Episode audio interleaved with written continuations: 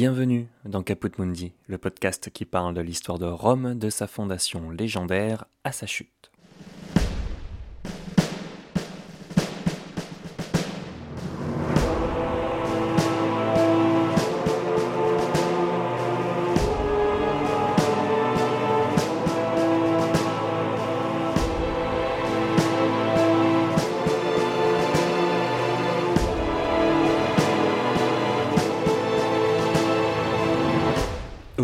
Chemin de l'histoire croise celui de Jules César. Souvent à tort considéré comme un empereur, son héritage n'en est pas moins grand. On ne peut pas dire que la postérité n'a pas fait les yeux doux à Jules César, référence culturelle centrale de l'histoire européenne, il est présent dans nos films, dans nos bandes dessinées, dans nos idéologies politiques et dans notre vocabulaire. Nous ne pouvions pas continuer Caput Mundi en faisant l'impasse sur César, vous vous en doutez bien mais reprenons l'histoire pas à pas et rendons à César ce qui appartient vraiment à César.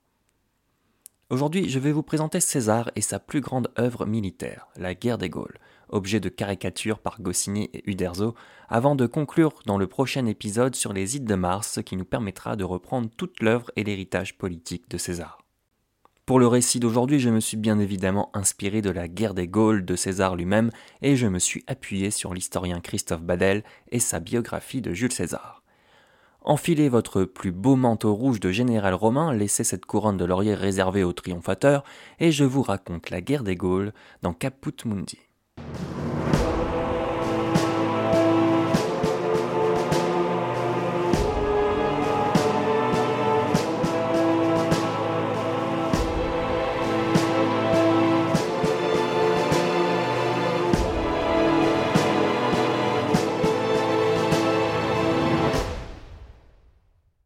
César est né en l'an 100 avant notre ère. D'ailleurs, toutes les dates de ce récit s'entendent avant notre ère.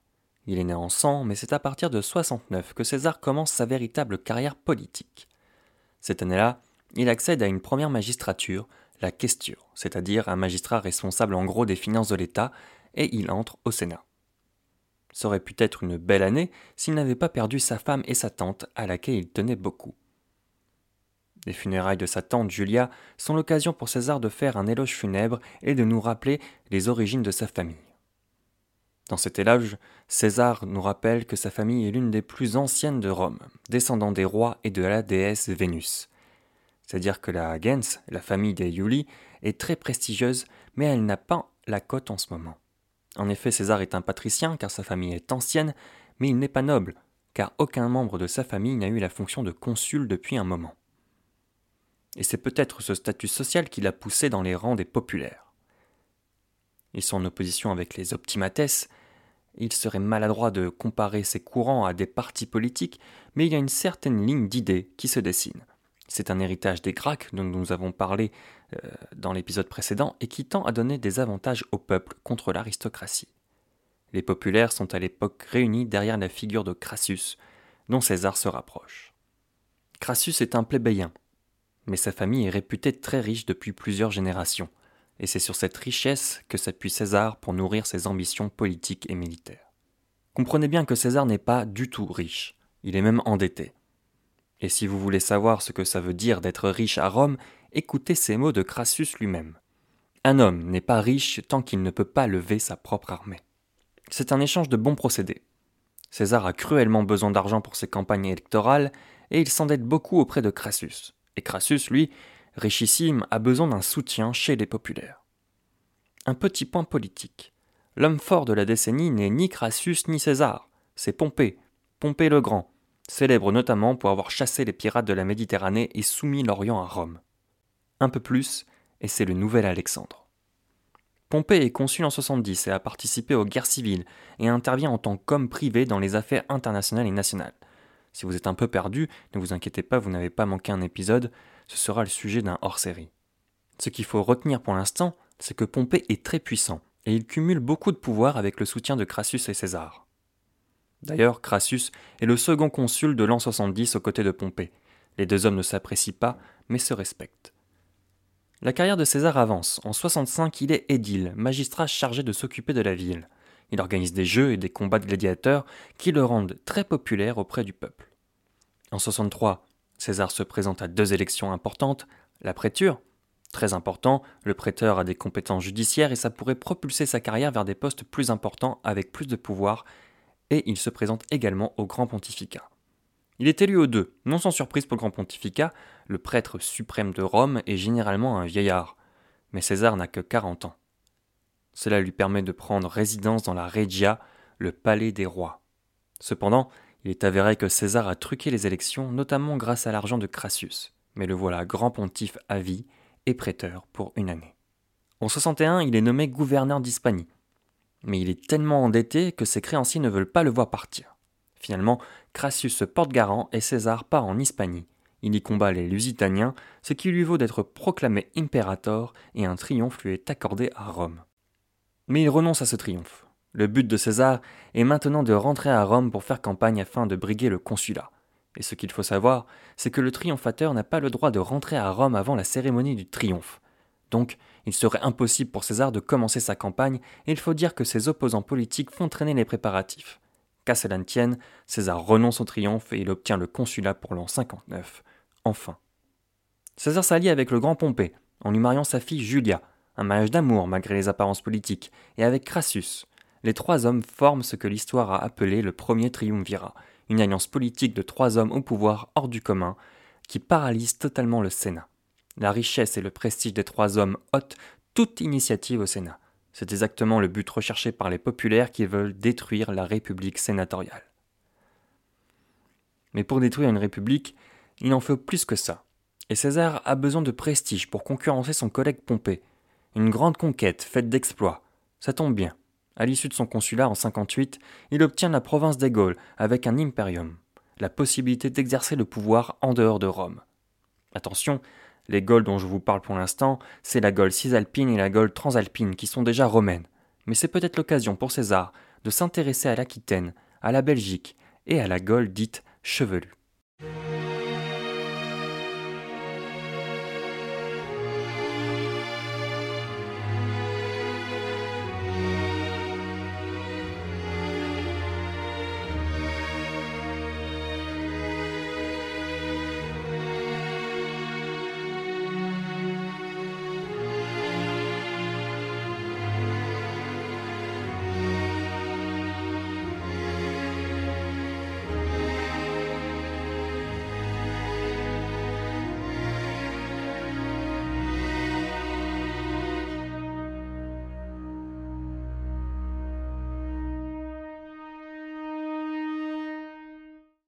César obtient le gouvernement des Gaules pour une durée exceptionnelle de 5 ans, qui seront en réalité 10 ans de conquête.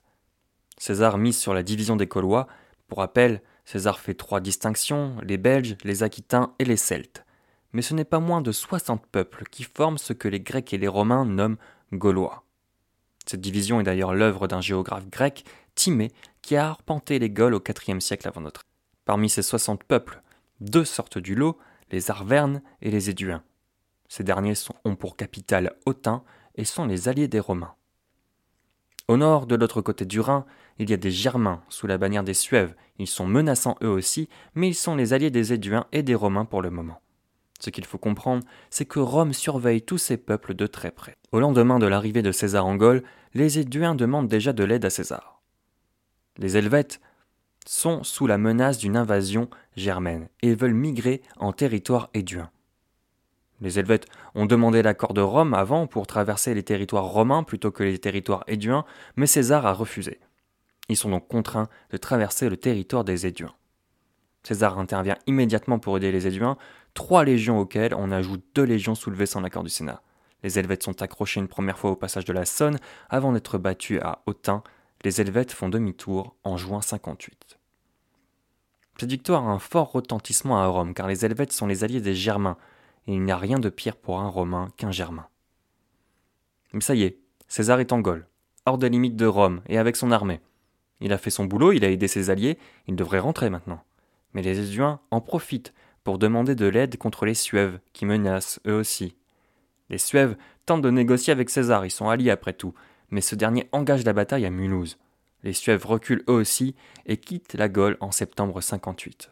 César décide de ne pas reprendre la route pour l'hiver et caserne chez les Éduins, qui sont plutôt favorables à cette protection romaine. Les Gaulois tiennent une assemblée annuelle, mais cette fois les Aquitains et les Belges refusent de participer, car maintenant c'est César qui gouverne la Gaule avec cette assemblée.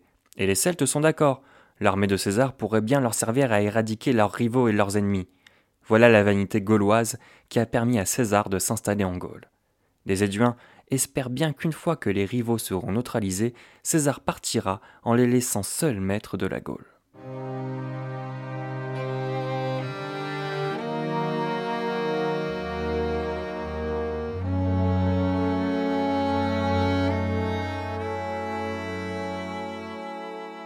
En 57, César part en Belgique.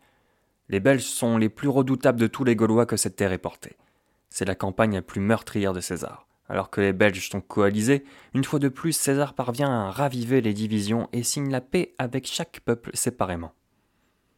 L'épilogue de cette campagne est la bataille de Sambre. Alors que les Romains construisent leur camp tranquillement, les Belges surgissent de la forêt et surprennent les Romains. Ces derniers résistent, mais le terrain ne permet pas une organisation optimale des légions. Finalement, des renforts permettent aux Romains une éclatante victoire. De l'autre côté, les Gaulois sont soumis par le légat de César, Crassus. Et César, lui, part en 56 pour l'Armorique, où il doit faire face aux Vénètes, un puissant peuple de navigateurs. D'ailleurs, les batailles navales sont difficiles. Nous sommes sur l'océan et les Romains ne maîtrisent pas la technologie navale pour naviguer sur l'océan.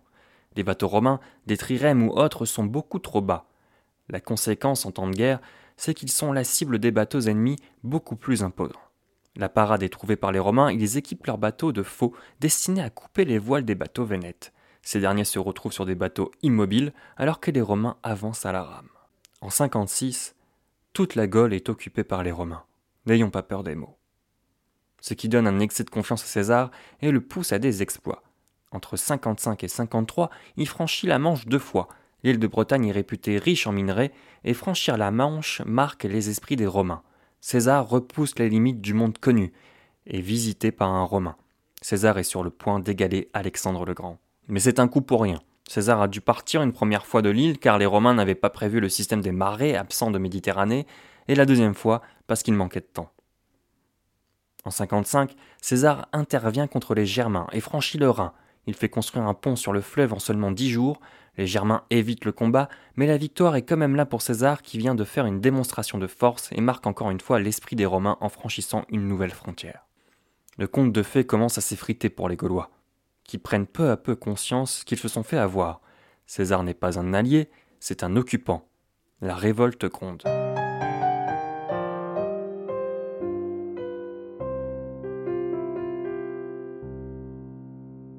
En 54, les Belges se révoltent, mais ils sont écrasés malgré les lourdes pertes qu'ils font subir aux Romains. En 53, l'étau de César se referme. À l'Assemblée générale des Gaules, César fait exécuter deux chefs gaulois protestataires. C'en est trop, en décembre 53, la Gaule se soulève contre Rome.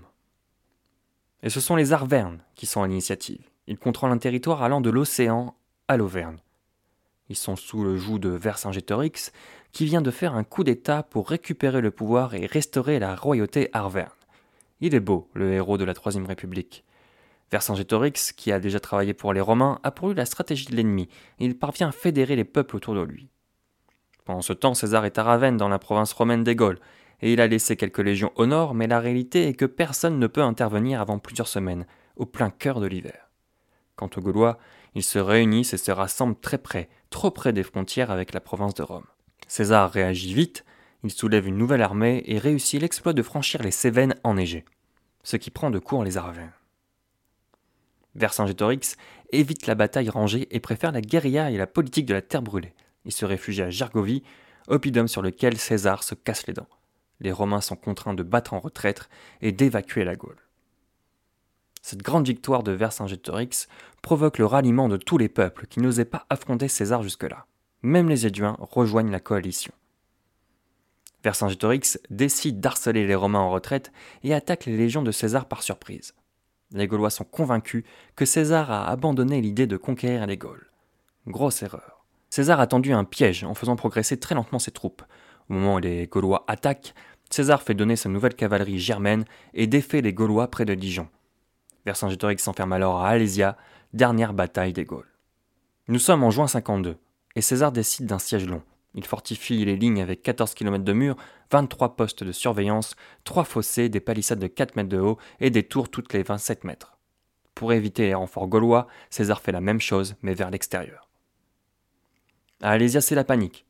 Il n'y a que 30 jours de vivre. Vercingétorix expulse alors les femmes, les enfants, les malades et les vieillards pour avoir moins de bouches à nourrir. Il espère que César les recueillera en tant qu'esclaves. Mais non, César les laisse mourir de faim entre les deux lignes de défense. Au bout de quelques semaines, les renforts gaulois arrivent. C'est le début de la bataille.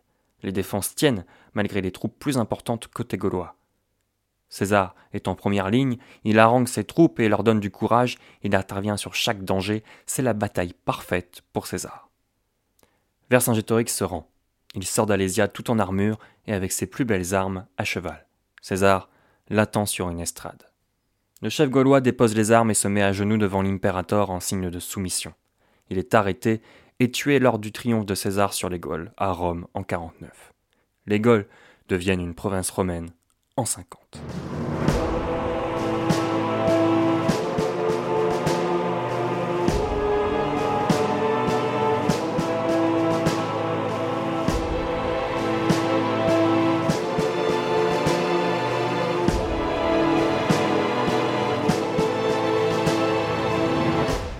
Voilà la première partie de l'histoire de César et de la guerre des Gaules.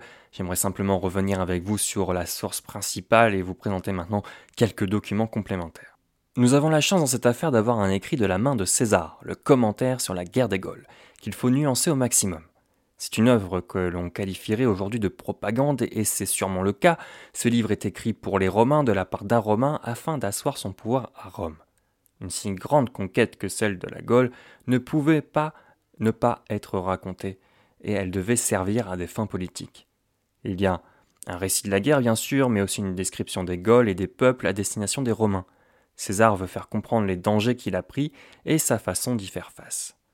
Nous ne connaîtrons jamais le point de vue des Gaulois sur cette histoire, mais l'œuvre de César est déjà un bon départ.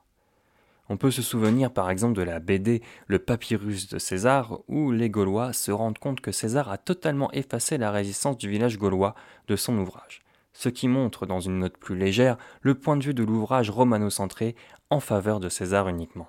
À Rome, la guerre des Gaules a été retentissante.